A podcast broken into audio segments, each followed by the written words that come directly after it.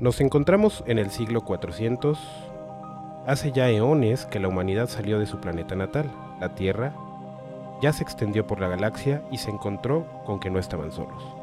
Otras especies se encontraban ya allí, los belicosos orcos, una raza guerrera, pero escasamente tecnificada. Los sofisticados Eldar, una raza antigua, ahora en decadencia, y aparentemente millares de otras especies menos evolucionadas y extendidas. Con esto, comenzamos.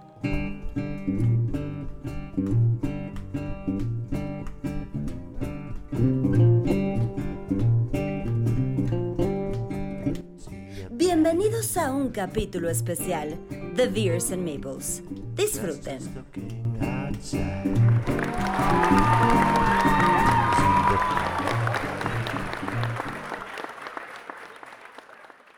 Hola, ¿qué tal? Mi nombre es Mo Vázquez y estamos ahora in situ en la, en la tienda eh, de guerra miniatura más importante de Querétaro, llamada El Búnker, con mi amigo Charlie, que ya está aquí conmigo. Hola, Charlie, ¿cómo estás? Hola, buenas tardes. ¿Qué tal? Eh, ¿cómo, ¿Cómo están hoy? Eh, ¿Qué piensas? ¿Has escuchado alguna vez Beers and Meeples? Eh, la verdad, no. Ya lo sabíamos. Eh, no somos un, un programa muy de, de Wargames.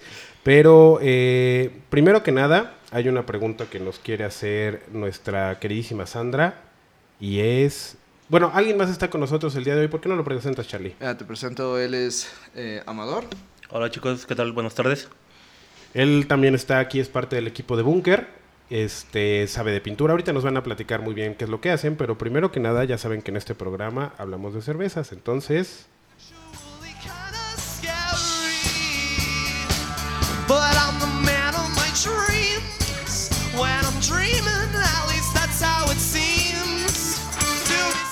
Chicos, ¿qué están tomando? Se ve delicioso.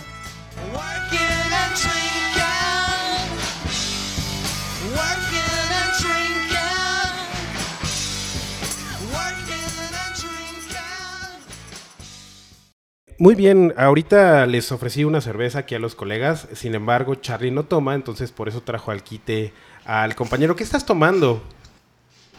Ah, es una cerveza que se llama Toro. Toro.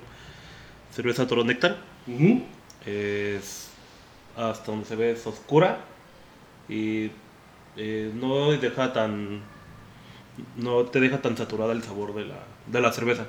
Sí, es, es- es una cerveza pues bastante ligerita, es una cerveza queretana como la tienda y este es de tipo Honey IPA y tiene 5.6 grados de alcohol y con eso podemos empezar el juego eh, que es la entrevista. Primero que nada me gustaría que se presenten eh, Charlie. eh, ¿Quién eres? ¿Quién es Charlie? ¿Quién eres? ¿Qué estudiaste? ¿A qué- ¿Tienes familia? ¿No tienes familia? ¿Quién eres? Mira, este, yo tengo, yo estudié Administración y Finanzas en la Universidad Panamericana. Ahí fue una de las partes donde, te especifico la universidad porque con la historia de- que te digamos de cómo, cómo que llegamos aquí, esto es importante. Este, tengo pues una maestría, una especialidad. Realmente este lugar es un hobby para mí, es el lugar de descanso después de salir del trabajo, porque ahora tengo mi trabajo. Eh, tengo, este año ya cumplo 40 años, ya estoy, ya me está llegando la edad. Y eh, tengo familia, tengo hijos y es un poco difícil entre- entretener entre el trabajo, el hobby y, y la familia, darle tiempo a todo. Sí, te entiendo. A alguien que yo creo que los que nos están escuchando es este y es parte ahorita que vamos tal vez a ahondar, este cómo cómo medir esa parte entre tu trabajo y esto, ¿no? Porque muchos pensarían, bueno, esto se dedica, no. ¿En qué trabaja Charlie? Eh, soy administrador de un centro de inspección federal. Ok, eso es interesante. Y este y, cómo le haces para dividir entre el tiempo, o sea, tienes eres freelance o tienes un horario específico para poder venir a la tienda o cómo lo manejas? Pues realmente tengo un grupo de trabajo bastante bueno, tengo un horario específico que tengo que cumplir, pero dentro de esos eh, nuestro equipo está ya bastante bien especificado, bueno, trabaja bastante bien, entonces como un día como hoy que me puedo venir tantillo antes, ellos me cubren para poder hacer una entrevista en la mañana como ahorita. Sí, excelente. Y le metí presión ayer. Lo siento, Charlie. Lo siento. Pero era, era para un bien. Y ahora, este, ¿me repites tu nombre, perdón, otra vez? Ah, me llamo Amador. Amador, ¿tú quién eres? ¿Quién es Amador? Ah, eh, pues mi nombre es José Amador. Eh, aquí conocido en la tienda como Lover. Eh, pues yo soy, eh, no se demuestra mucho, pero estudié gastronomía. Ajá, me aventé cinco años. Tengo una especialidad en alimentos de, en cocina de rescate, que es cocina prehispánica. Órale, cocina prehispánica. ¿Qué sabes hacer así? ¿Cuál es tu platillo insignia? Ah, hay una que está medio perdida, eh, se llama sopa de piedra, que es cocinar con piedras a rojo vivo, eh, sin necesidad de ninguna de fuego. Órale, a ver, entonces con la cerveza que estás tomando, ¿con qué la maridarías? ¿Qué, qué comida crees que le quede bien a esta cervecita? Ah, podría ser un poco de carne, eh, no sería tan... eh, podría ser un poco de carne con pasta, realmente, y no que... Porque la cerveza se acompaña muy bien con ciertas carnes rojas. Ok. Ok, pues perfecto. Aquí esto, eh, estos son nuestros dos invitados del día de hoy. Vamos a empezar a entrar un poquito en, en el tema. Se ha anunciado una versión de Azul adorablemente pequeña. Azul Mini es una pequeña versión de viaje del juego de mesa Azul de Next Move y Plan B Games. Aparte de un inserto de plástico en los tableros para mantener los mosaicos firmemente fijados en superficies inclinadas, Azul Mini es el mismo juego de tablero tipo puzzle que todos conocemos, solo un clon de la caja base, pero un poco más pequeño. El lanzamiento de Azul Mini está programado aproximadamente a finales de la primavera de 2023, pero aún no se ha revelado el precio. Si quieres, ahora tú empieza, Charlie. Dime cómo, cómo conociste los juegos de mesa de miniaturas. ¿Cómo, cómo llegaste a este mundito? Pues justo cuando entré a la universidad, eh, vivía solo aquí en la Ciudad de México. Mis papás vivían, creo que en Chihuahua en ese momento. Y eh, con, los, con unos amigos eh, nos la pasábamos jugando Risk en aquel tiempo. El Risk se volvió muy monótono para nosotros. Y un día, hace como unos 20 años, 21 años ya casi, dando una vuelta ahí en Ciudad de México por Mundo E, había una tienda que se llamaba Imps Imp Hobbies. Y pasé, vi una caja que decía Orcos, Warhammer, me puse a preguntar, vi el... Así igual que aquí en la tienda, vi las maquetas, vi todo. Pregunté, me compré mi primer este, cajita eh, y de ahí ya no lo solté. Pasó el tiempo, estuve jugando ahí en el Imp. Eh, había un señor que se llamaba Roberto, que era, eh, el señor Alfaro. El señor Alfaro me enseñó a pintar, me enseñó a jugar. La verdad, lo, lo respetábamos mucho y lo recuerdo mucho cariño porque él, si no hubiera sido por él, no hubiera tenido tanto amor por este hobby. De ahí él se fue a vivir a Canadá y la tienda decayó mucho y alguien, un buen amigo de ahí mismo de la universidad, abrió una tienda al lado de la UP a una cuadra que se llama, que se llama Quest Hobbies. Y ahí me aventé los, los cuatro años jugando pues casi diario. Saliendo de las, de las clases o entre los recesos nos íbamos a jugar, nos íbamos a platicar, nos íbamos a todo. ¿Qué edad tenías? Eh, 19 años cuando empecé. Ah, Ya vas para 20 años jugando. 21. 21 años, 21 años. Órale. Digo, un, un pedazo de mi vida donde lo dejé, pero hace como unos 5 o 6 años regresé. Dejé de jugar como 5 años, 5 o 6 años regresé. Y este, aquí empezamos a jugar en Querétaro, éramos 3, 4 personas. Eh, luego eh, se abrió una tienda en Querétaro, empezamos a jugar. Y luego otra vez mi amigo Gonzalo hizo favor de venir a tentarme y decir, oye, ¿por qué no abres tu tienda? Y ahí empezó la magia. Y ahí empezó la magia hace un poquito más de tres años que, que abrimos. Empezamos siete personas en, en el hobby, en el club. Y ahorita ya somos más de 60 personas. Oye, pero ¿cómo te dijo tu compañero? ¿Te dijo algo así? Sí. Conociendo a Gonzalo, sí. Do it, do it, do it. Do it. Como el emperador. Muy bien. ¿Y cómo empezaste tú? Cuéntanos. Eh, yo ya eh, en la época de la escuela yo jugaba a algunos pocos juegos de mesa. Realmente ya conocía Warhammer, igual lo conocía desde allá de la Ciudad de México, por minis que veía. Igual conocí la misma tienda de Mundo E, yo iba mucho para allá. pero realmente Warhammer lo conozco hace poquito más de tres años. Bien, hace poquito más de tres años. Órale. O sea, es poquito, es lo que platicamos ahorita que estábamos antes de, de empezar a grabar. Que digo, para un hobby tan grande es poquito porque hay gente que ya lleva años, ¿no? Años, años, años Sí. en esto. Hablo de 10 años, 15 años, 20 años, ¿no? Risk es un juego de mesa de carácter estratégico creado por Albert Lamoris desde 1958 por la empresa Parker Brothers, actualmente parte de Hasbro. Este juego basado en turnos pertenece a la categoría de los juegos de guerra, al evocar las guerras napoleónicas, siendo su principal característica su simplicidad y abstracción al no pretender simular correctamente la estrategia militar en los territorios específicos, la geografía del mundo y la logística de las campañas extensas. Ok, y entonces, eh, ¿tú cómo das aquí con el búnker? Ah, porque todo fue por un amigo que se llama Ramsés. Eh, estábamos en otra tienda, estábamos jugando, estábamos cotorreando, platicando, jugando un juego de mesa, jugando Catán del Señor de los Anillos. Y luego, entonces, Eh, de repente él me platica eh, diciendo que, oye, que un amigo, que él estaba, quería abrir una tienda, pero no encontraba eh, a un- literalmente a un encargado. Y sonó chiste y dije, bueno, dile, yo me aviento. Eh, y de ahí, pues, me pasó su teléfono. En ese rato, en esa media hora, concertamos una cita para, para vernos esa misma semana.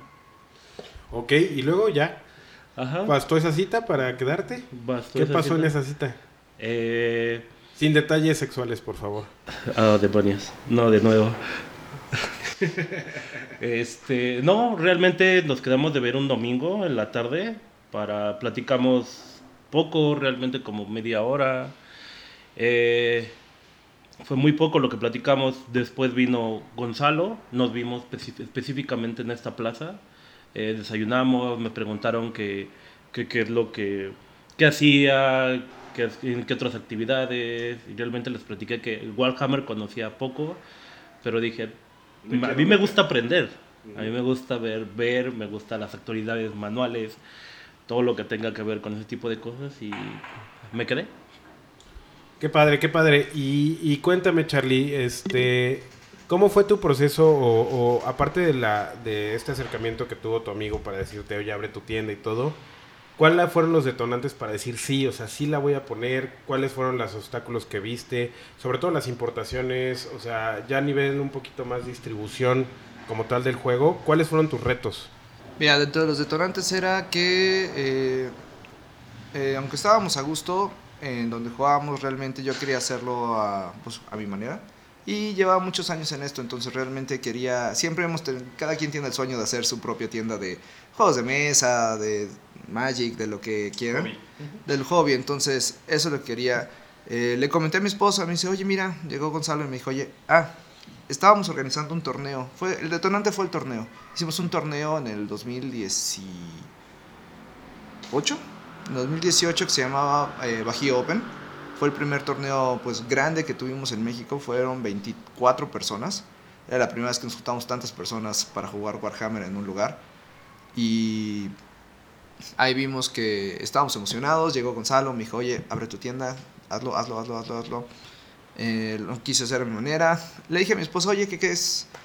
Me dice que si abro una tienda de, de monos, porque obviamente son monos para ella. claro. Y me dijo, está bien.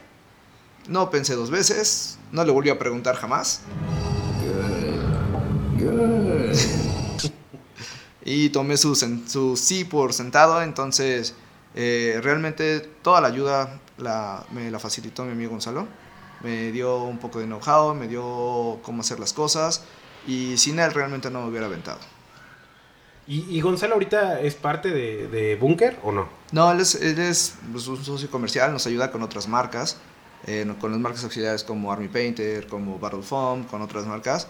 Este, realmente me ayudó al empuje y a que se hiciera todo. Bueno, en los primeros meses nada más para, para guiarme y hacer todo lo que teníamos que hacer. ¿Y cuál para ustedes fue la, la- el reto más grande que han tenido desde que abrió Bunker? O sea, ¿cuál fue el reto más o, o qué, qué fue lo que más les costó trabajo para que esto fuera un éxito? Mira, yo creo que no estoy enfocado, como yo lo tomé como hobby, no estoy enfocado a que sea un negocio que sea redituable para mí o que realmente vaya a vivir de eso. Entonces, como nos enfocamos a crear comunidad, eh, nuestra meta era tener uno o dos jugadores nuevos al mes. Esa era nuestra meta. Se escucha muy poco a lo mejor para otros tipos de, de hobbies, pero en este eh, la mayor parte, 60-70% de los jugadores que empiezan a hacer eh, continúan en el hobby durante más de un año por lo menos. Entonces, el poder estar avanzando el uno a uno, el uno a uno, el poder distribuirlo a que las personas conocieran dónde estábamos, yo creo que eso fue lo que más trabajo nos costó. Y, y eso está súper padre porque muchas veces si tú conviertes tu hobby en lo que comes o lo que te da de comer, probablemente le pierdas tantito amor al hobby, ¿no? Luego eso pasa. Sí, yo creo que sí, realmente, eh, pues realmente ahorita el- los primeros años fue de métele y métele y crecemos y todo reinvierte y le metemos un poco más, pero te vamos a pasar unas fotos de ahorita del tercer aniversario. Iniciamos con unas cuantas cajitas, las estirábamos en la pared para que se viera que teníamos un montón, pero realmente no teníamos nada. Y el estar creciendo, ahorita tenemos 10 veces más de lo que teníamos cuando, cuando iniciamos. Muy- eso, es- eso es muy padre, pero eh, ese objetivo que tú te habías puesto, ¿cómo va? ¿No? O sea, que, que tan bien, digo, obviamente fue un objetivo más bien como, como cuando abriste, ¿qué tan real es? Fíjate que fue algo chistoso porque abrimos y a los tres meses nos cayó pandemia. Pero fue un excelente momento para nosotros. Pandemia no fue malo, fue bueno para nosotros. Eh, llegó el momento en que no teníamos nada que vender. Porque la gente, como estaba en su casa, algunos que habían dejado el hobby hace años retomaron el hobby, a otras personas empezaron a ver, eh, Games Workshop se puso las pilas y empezó a poner eh, más videos de Warhammer, empezaron a salir muchos videos, como uno que se llama Marine, eh, de personas que hacían su propio amor al arte, bueno, el, amor de- del hobby lo pasaban a, videos y la gente se empezó a adentrar. Llegó el momento en que no teníamos nada que vender, pero tampoco teníamos cómo comprar porque Inglaterra estaba cerrado. Entonces, como compramos a Inglaterra, no podíamos comprar, no podríamos vender. Y ese año fue bueno y malo porque nos conocieron. Después de eso, mucha gente entusiasta estaba, estaba iniciando. Y ahorita estamos eh, en un buen momento. Tenemos en Warhammer 40.000, tenemos cerca de 18 novatos. Novatos son personas que llevan de 3 a 6 meses máximo en la tienda jugando. De Age of Sigmar tenemos unos 8 o 9 novatos. Y en general tenemos eh, un grupo bastante... Tenemos varios grupos. Tenemos un grupo competitivo que es como de 10 personas. Y las personas que les gusta nada más jugar más o menos, que son como unas 20 personas. Entonces ya somos una comunidad constante y en el grupo somos más de 110 personas. No, pues entonces sí, o sea, yo te, yo te puedo decir que suena a éxito. O sea, al final, eh, si el objetivo era traer personas al hobby, lo lograron. Y ya lo hemos hablado en este programa anteriormente. La pandemia en específico para juegos de mesa, para hobbies de pintar, para wargames, eh, creo que fue un boost en, lugar de un retroceso. Por lo mismo, pasas tiempo en tu casa. En mi caso, pues mi, mi esposa comparte mi hobby conmigo y jugábamos mucho tiempo en la casa, ¿no? Y empezamos a tener más colección en la pandemia. Yo creo que fue cuando más juegos compramos en toda la, en todo lo que llevamos, ¿no? Y ahora que regresas a tus actividades, que tienes que ir a trabajar y todo, baja a veces un poquito lo que tenías en pandemia, ¿no? De tiempo para poder hacer todo eso. Creo que es lo mismo para, para este tipo de hobby. Warhammer 40.000 fue creado en 1987 por Rick Priestley y Andy Chambers como un complemento futurista de Warhammer Fantasy Battle. Cada cierto tiempo se publican expansiones del juego que añaden reglas para combate urbano, asedios planetarios y combate a gran escala. ¿Qué se siente vivir de, bueno, no vivir, pero tener la experiencia de tener, yo creo que muchos, como lo dijiste en algún momento, tienen ese sueño. ¿Qué se siente vivir esa experiencia de ya tener tu lugar? Porque yo lo que veo aquí es que tú tienes realmente, yo creo que por eso se llama el búnker, es tu guarida secreta para poder dedicarte a tu hobby y pintar y jugar y todo, ¿no? Yo supongo que, que por eso se llama así. Exacto, es un lugar donde la gente puede venir, sentirse segura y es un lugar donde, bueno, decimos, todos tenemos algo de geeks, quieras o no. Eh, aunque algunos tenemos aquí un chavo que se llama David, él es eh, entrenador personal. Lo ves fuerte, atlético, guapo, carita, y tú lo ves jugando juegos de mesa y dices, ese tipo no encaja aquí. Como que no va. Como que no va. Y así tenemos a mucha gente. Entonces es un lugar donde puedes sentir seguro, sacar tu parte geek, chica, grande, lo que sea. Pero sobre todo que puedas eh, tener una fortaleza, sobre todo a nivel de amistad. Eh, hay mucha gente que aquí viene, se volvió más que una tienda, se volvió un club social. Los miércoles, eh, tenemos una tradición de miércoles y sábados. Los miércoles en la noche abrimos generalmente para personas que no, que tienen familia y que el fin de semana no los dejan venir. La familia, los hijos, la esposa, lo que sea, o que trabajan simplemente fin de semana. eh, venimos, estamos aquí, cerramos a las 10, 11 de la noche, nos vamos a comer tacos y ya de ahí cada quien se va a su casa. Sí. Y los sábados hacemos lo mismo. Los sábados hacemos lo mismo. Abrimos 11 de la mañana, 12 de la mañana. Igual estamos aquí, pintamos. Hay unos que se sientan a pintar, que se sientan a pintar, hacen dos rayitas y se la pasan platicando con todos. Y al final, igual nos vamos 10, 12 a comer tacos, a convivir otro rato ya fuera del juego. Y a platicar, o sea, cómo le gana al otro o lo que sea. Pero el chiste es que tenemos una. Ya hicimos una relación de amistad grande, un círculo fuerte de amistad y eso nos ha ayudado mucho. Eh, otra cosa importante de la tienda es que lo que traté de hacer es, como estamos tratando de crear comunidad, la misma comunidad enseña a jugar, la misma comunidad enseña a pintar, la misma comunidad hace todo. Realmente sin ellos yo no hubiera podido hacer nada, porque pues, no tengo tanto tiempo, Amador no tenía tanta experiencia para pintar, ni para jugar, ni nada. Entonces, este, de mis amigos, les agradezco mucho porque sin ellos, ellos son los que realmente han hecho el búnker. Sí, definitivamente yo creo que en este mundo, tanto de juegos de mesa como de pintura, como de wargames, yo creo que la comunidad es lo que lo sostiene, porque no vivimos en una sociedad de, digamos, Estados Unidos y todo con el poder adquisitivo de que es muy fácil in- ingresar, ¿no? Tienes que envolverte para poder invertir en, la- en el, en el hobby que sea, ¿no? Este, no, no es que los dólares no valen igual que los pesos, entonces eh, normalmente es por eso que un- un- una franquicia como Warhammer y todo, pues los últimos lugares a los que llegó fue a Latinoamérica. Sí había, pero ni de cerca la cantidad de adeptos que hay en otros países de alto rendimiento, ¿no? Y si tenemos material en nuestro idioma es porque los españoles lo consumen, no porque en Latinoamérica sea súper este, jugado. Eso es lo que pude investigar yo un poquito. Y fíjate que en la tienda pasa lo contrario.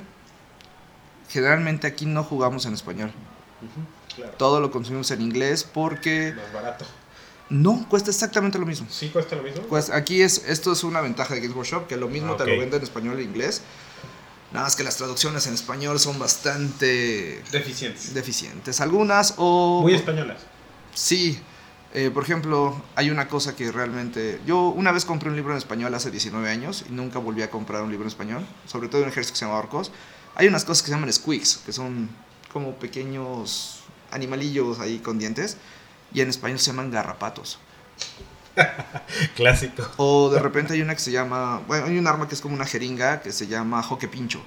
Entonces, si tú ves un reporte de batalla o si ves información en internet, en tu vida vas a encontrar, a menos que sea una página española, no vas a encontrar la, de- la traducción y no vas a entender nada. He visto muchas basofias, pero estos son la mayor basofia entre las basofias. Bueno, esa es, esa, es, esa es la opinión. La verdad es que yo comparto. La verdad es que últimamente creo que ha mejorado mucho la industria de la traducción. Ah, yo era súper enemigo, sobre todo, digo, antes, no ahora, pero por ejemplo de las traducciones de Debir, que eran extremadamente españolas, este, y la verdad es que luego te confundían más de lo que te daban. La mayoría de los juegos en mi colección son en inglés. Pero si no tienes un grupo luego que pueda o que sea compatible, siempre es bueno tener la opción. Y lo bueno es que en este mundo, pues cuesta lo mismo. Que también es otra gran diferencia entre los juegos de mesa y los wargames. Que los juegos de mesa sí hay una diferencia, pues por lo menos entre un 25 y 30% de diferencia en el precio de la versión en inglés que la versión en español, ¿no? Entonces eso también es un plus para poder este, animarte a entrar a, este mundillo. Y cuéntame, Álvaro, eh, Amador, perdón, yo sigo cambiando el nombre. ¿Qué se siente venir a trabajar todos los días de esto? Se siente muy padre porque cada. Al principio fue. Era un poquito difícil porque decía, ¿cómo lo hago? Que dices, ah, es que eh, veo las cosas pintadas y ah, yo quiero llegar a, a eso, ¿no? Eh, pero todos los días era como que estar aprendiendo algo nuevo y actualmente, o sea, como. decir, dices o ves ciertas miniaturas "Ah, yo quiero llegar a eso. Y antes así de, veías las miniaturas y decías, pues, ¿cómo les queda? Pero he estado, se siente muy bonito, realmente es muy padre. ¿Qué consejo le darías a, a alguien que quiere iniciar a pintar? Como yo te dije hace rato, yo tengo un problema de que tiemblo mucho o, whatever. ¿Qué, consejo le darías a la gente para que inicie? Pues un buen consejo sería que sería que lo hablaran, porque realmente muchas personas no, no entran al mismo hobby porque no saben cómo. Y más sería más bien que se acerquen a ciertas, ciertas personas que vean y que lo hagan, que no se queden con las dudas. Realmente es eso, porque son hay muchas veces que se quedan con, con las dudas. Muy bien, pues este, muchas veces ahora vamos a pasar al- al- a la parte del juego. eh, el juego de la semana, que en este caso es Warhammer 40.000.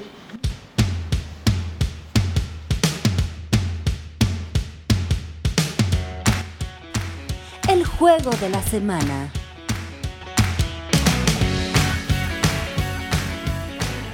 Ok, este, ok, eh, vamos a empezar con el juego de la semana. Ya, ya vimos un poquito de lo del búnker, aquí pueden encontrar todo eso, pero cuéntanos, Charlie, o, cualquiera de los dos, cuéntenos, ¿qué es Warhammer 40.000?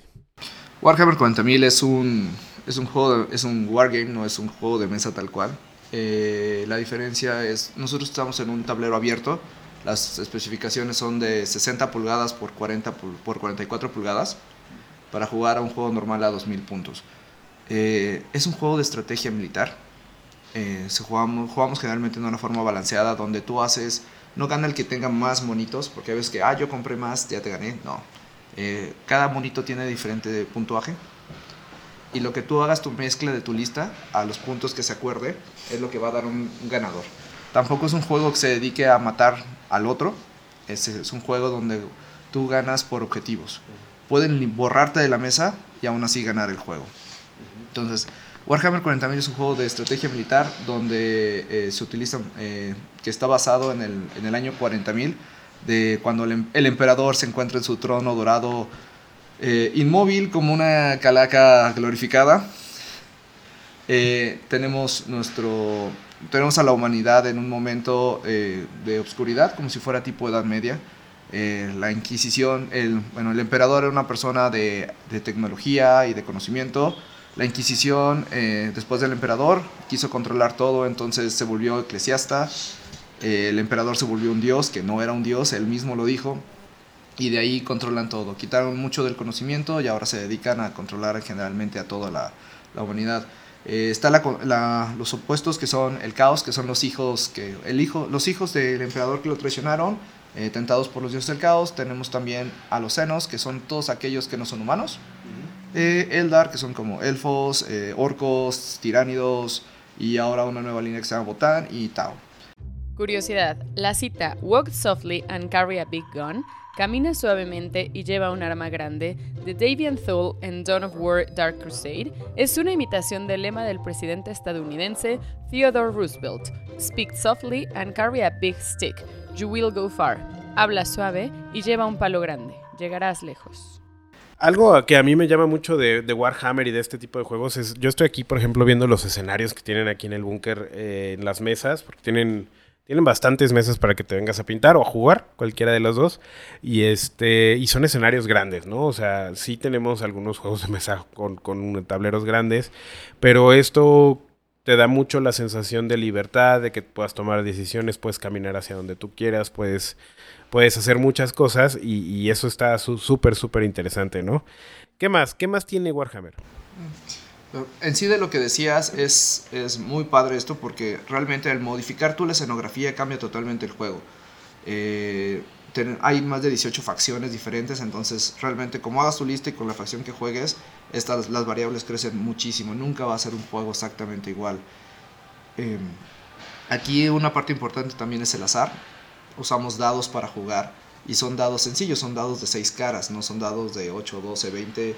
Algún día nos gustaría que tuvieran esos para que fuera un poco más real el asunto.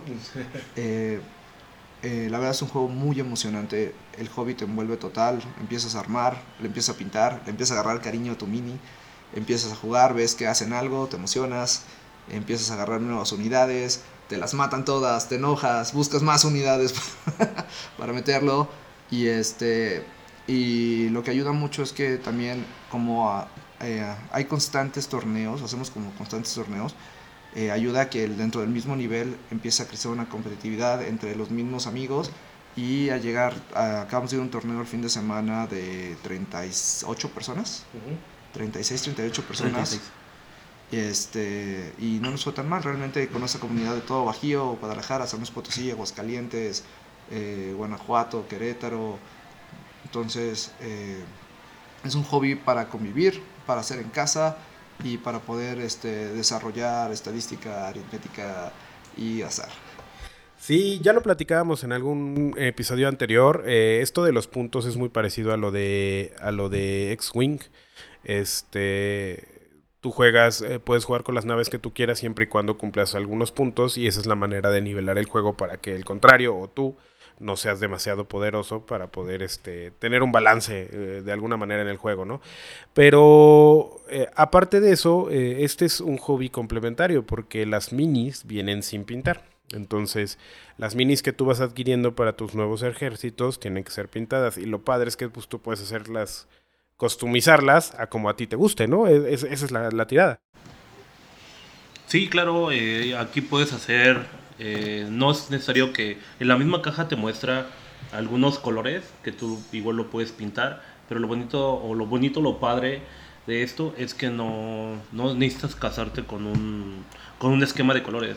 O sea, que tú lo puedes eh, decir, ah, lo quiero todos verdes, morados, eh, amarillos, rosas. Es, es una gama de colores impresionante que realmente eso es también de lo padre que se disfruta del hobby. Que tú lo puedes eh, customizar, lo puedes pintar y lo puedes poner como tú quieras. Por ejemplo, tenemos un chavo nuevo que está jugando con orcos y a todos los orcos les está poniendo un gorrito de pirata. Entonces, a todos sus orcos les está poniendo un gorrito de Para más pirata. placer. Y, eh, y es una chulada, la verdad. Hay gente que yo he visto que les pone eh, bases de cactus y todo eso para personalizar su base. O tenemos personas que realmente, por ejemplo, Amador tiene un ejército de, Knights. Los Knights son una miniatura un poquito del tamaño de la cerveza, más o menos. Ya no son chiquitos, pero son morado metálico. Mírame a fuerza. Los iba a pintar rosa, fosforo chido. Y aún así no importa, realmente aquí el color no importa, realmente lo que importa es que tú le dediques tiempo, le des el amor y juegues con unas reglas nada más específicas al inicio del juego.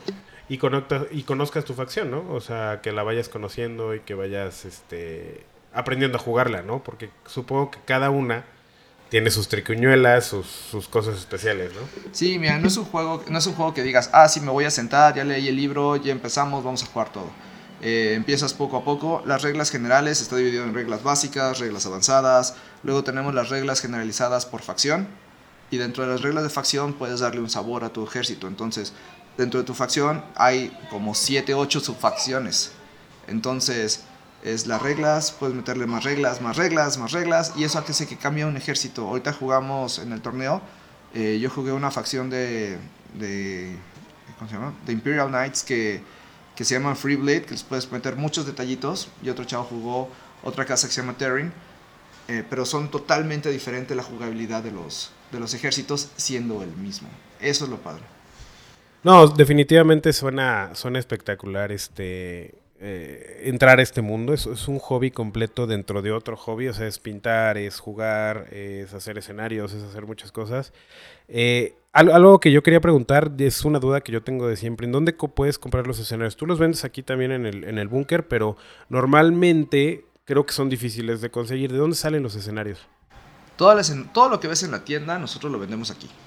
La- los escenarios, la escenografía, todo se vende.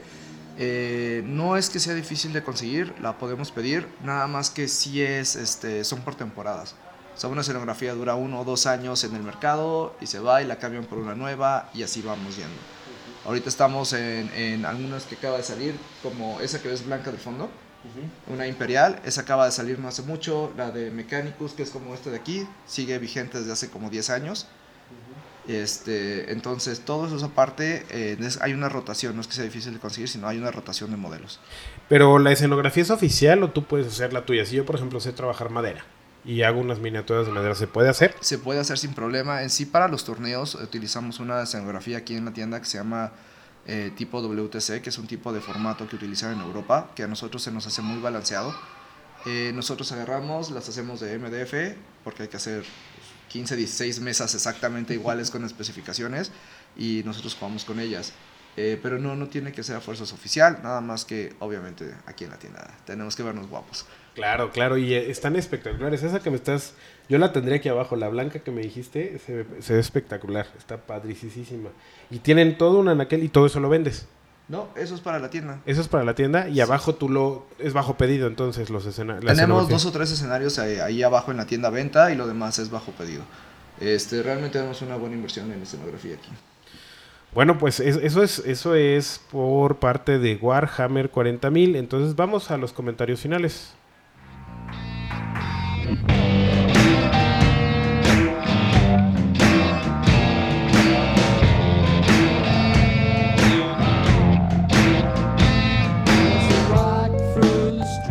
Hemos terminado.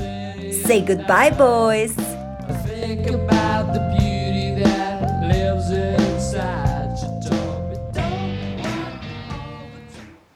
Ok, entrando ya en la, en la fase final del programa, este, vamos a hacer unas preguntas finales. ¿Qué necesito yo para iniciarme en Warhammer 40.000?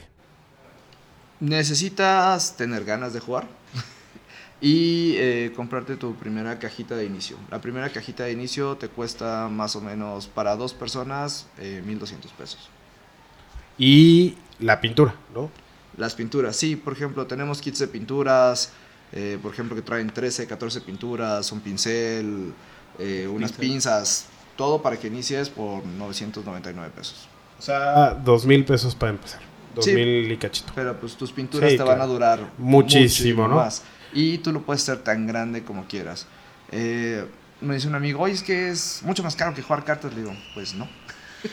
Porque yo tengo la misma Guardia Imperial, que es uno de los juegos, uno de los ejércitos de 40.000, desde hace 19 años. Y la sigo jugando.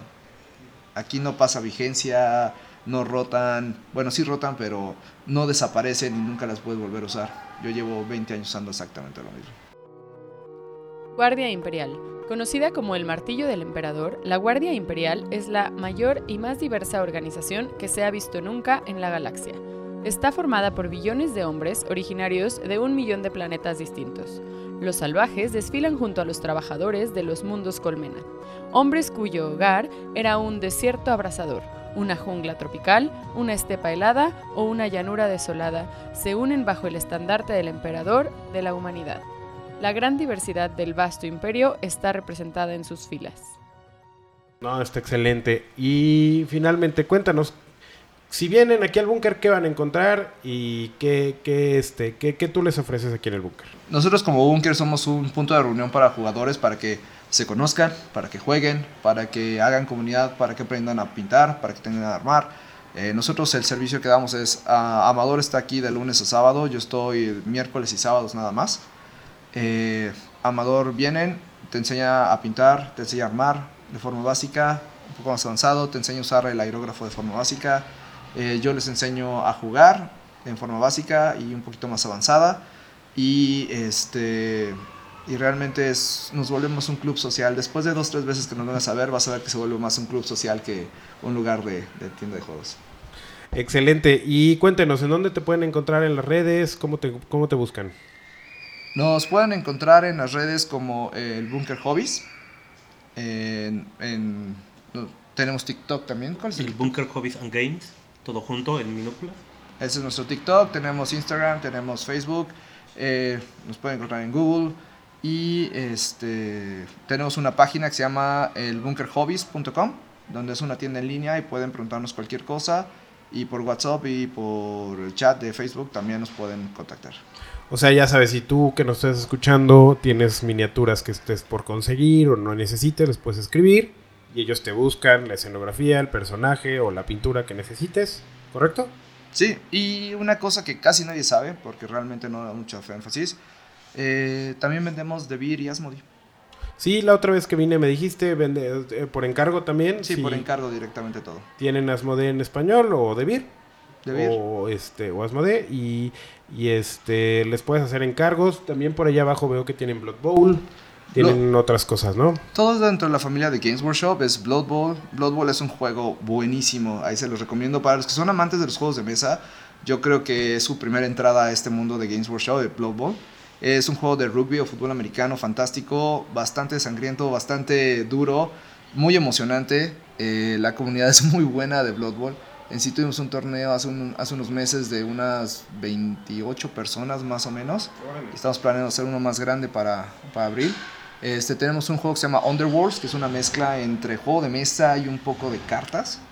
Eh, tenemos uno de avioncitos que se llama Aeronautica Imperialis. Y tenemos la otra insignia que se llama Age of Sigmar, que es como la versión fantástica de Warhammer 40.000 y sí cambia bastante. Yo pensé que Warhammer era fantástico, pero más bien es como sci-fi, ¿no? Como- bueno, sí, es sci-fi Sci-fi fantástico. fantástico y este es fantasía tipo Lord of the Rings, ¿no? Pues fíjate que también tenemos Lord of the Rings, porque Games Workshop compró los, Los derechos. los derechos para hacer juegos de mesa y Lord of the Rings es un excelente juego de mesa. Bueno, excelente juego de un wargame, excelente para poder... ¿Cuál es la guerra del anillo? ¿El que tienes ahí o cuál es? Eh, tenemos ahorita... Este, la, La batalla batalla. de Osgiliath. Mm, Claro. ¿Pero qué mecánica es? ¿Es como la de la guerra del anillo o distinto? O como- Es una mecánica, bueno, es similar a la de Warhammer, con Ah, dados, con todo. Igual es una- Wargame. Es un wargame tal cual. Este, y tenemos otro que se llama Ball Action, que es un juego de Segunda Guerra Mundial. Es histórico. Es histórico y lo, eso lo vendemos más para los pintores históricos, más que más para los jugadores, pero es un muy buen juego también de guerra. No, excelente. Y pues muchísimas gracias por habernos tenido aquí. Al- algo final que le quieran decir a la gente que nos está escuchando, que primer, primeramente son jugadores de juegos de mesa. ¿Qué les dirían? ¿Algo que les quieran decir antes de irnos? que les voy a dar mi experiencia personal de, de los juegos de mesa. Este es un mundo totalmente diferente, crece muchísimo, ya no estás encerrado a un tablero y a una mecánica fija, cambia muchísimo, cambia muchísimo la estrategia, eh, el tener que armar, pintar y jugar tus miniaturas no solamente para que se vean bonitas porque son de diferentes colores el plástico, sino para darle un amor a tu y personalizarlo, realmente eh, bueno, cambia mucho a mi punto de vista. Eh, no es tan caro para iniciar como pensamos. Si nosotros nos acabamos a comprar juegos de mesa, sabemos que no es barato comprar juegos de mesa. Entonces, esto es como si compraras un juego y sus expansiones, pero pues esto se puede expandir infinitamente como quieras. Sí, lo, lo importante es que es un mundo, es un mundo creciente que está completamente, o sea, lleva ya por lo menos mi edad. Warhammer empezó en el 87. O sea, son 35 años, 34 años de seguir evolucionando y es un juego que nunca se va a acabar. Actualizan reglas y actualizan cosas, pero realmente ahí sigue, ¿no? Sí, y pues que vengan, porque no tan solamente es venir, eh, ver los juegos de mesa, sino que también conoces a nuevas personas. Ves, conoces personas realmente que comparten eh, este hobby, eh, que no solamente juegan 40.000, juegan Age of Sigmar, sino que realmente te vas haciendo de muy bonitas amistades. Realmente también eso, eso también ayuda mucho. Que realmente puedes venir, puedes venir a jugar, a pintar, o simplemente que hay veces que te quedas eh, riéndote por, un muy buen rato, diciendo, platicando por el mismo hobby, y sí, eso también es muy bonito. Y se van a encontrar gente como en todos lados. Hay veces que nos morimos, nos morimos de la risa viendo a dos intensos pelear por una regla o por una discusión tonta y al final ninguno de los dos tenía razón. Eh, nos morimos de la risa este, viendo cómo llega el clásico, el clásico gandaya que se quiere, que se quiere chamaquear al novato. O este, ya después llegamos nosotros y a ver, tranquilo, tranquilízate. Este, no, no, en paz encontré una muy buena y sana, sana, un sano lugar. Este, vengan, conózcanos, dense la oportunidad de, de entrar a un mundo grande. Este, yo empecé a jugar hace, hace 21 años. Eh, Warhammer Fantasy tiene, este año cumple el 40. Fue, eh, lo cambiaron un poquito, ahora es Age of Sigmar. Warhammer 40.000 tiene 35 años. Y de todos los juegos que dicen, "Ah, es que me voy a meter un Kickstarter, me voy a meter a esto, muchas veces entras en un año, se va y nunca lo vuelves a ver. Este es un juego que créanme, no se va a ir en mucho, mucho, mucho tiempo. Este extra es para, para decirles eh, un- una, un- una promoción muy importante que nos van a dar aquí en Beers and Meeples, eh, los amigos del búnker. Charlie, compártenos. Sí, eh, toda la gente de tu podcast, podcast, perdón, que venga, eh, el día que venga les vamos a regalar una miniatura, ya sea un Stormcast o un Space Marine, para que puedan eh, venir. Les vamos a dar una clase y les vamos a dar el material que necesiten totalmente gratis, para que puedan pintar y puedan entender un poquito el amor al arte de, de este juego. Padrísimo. Miren, entonces ustedes van a llegar y le dicen a Charlie eh, o a quien esté en la tienda, quien sea que esté en la tienda, le dicen, oyen, este, los escuché en Beers and Meeples, vine a mi clase y pues ya los van a atender. ¿Correcto, Charlie?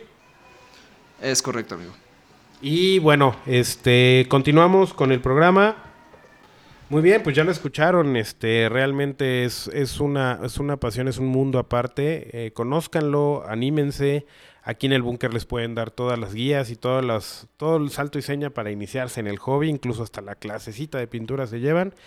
Y pues bueno, con esto ya nos despedimos. Agradezco mucho al equipo del búnker. Ya saben, nos pueden encontrar en Facebook como arroba Beers and y en Instagram arroba Beers and. Ya saben, nos escuchan en Instagram, a Apple Podcast y en todos sus streamings. Y bueno, ya saben, como siempre les digo, escuchen rock, tomen cerveza y jueguen muchos, muchos juegos de mesa. Hasta la próxima.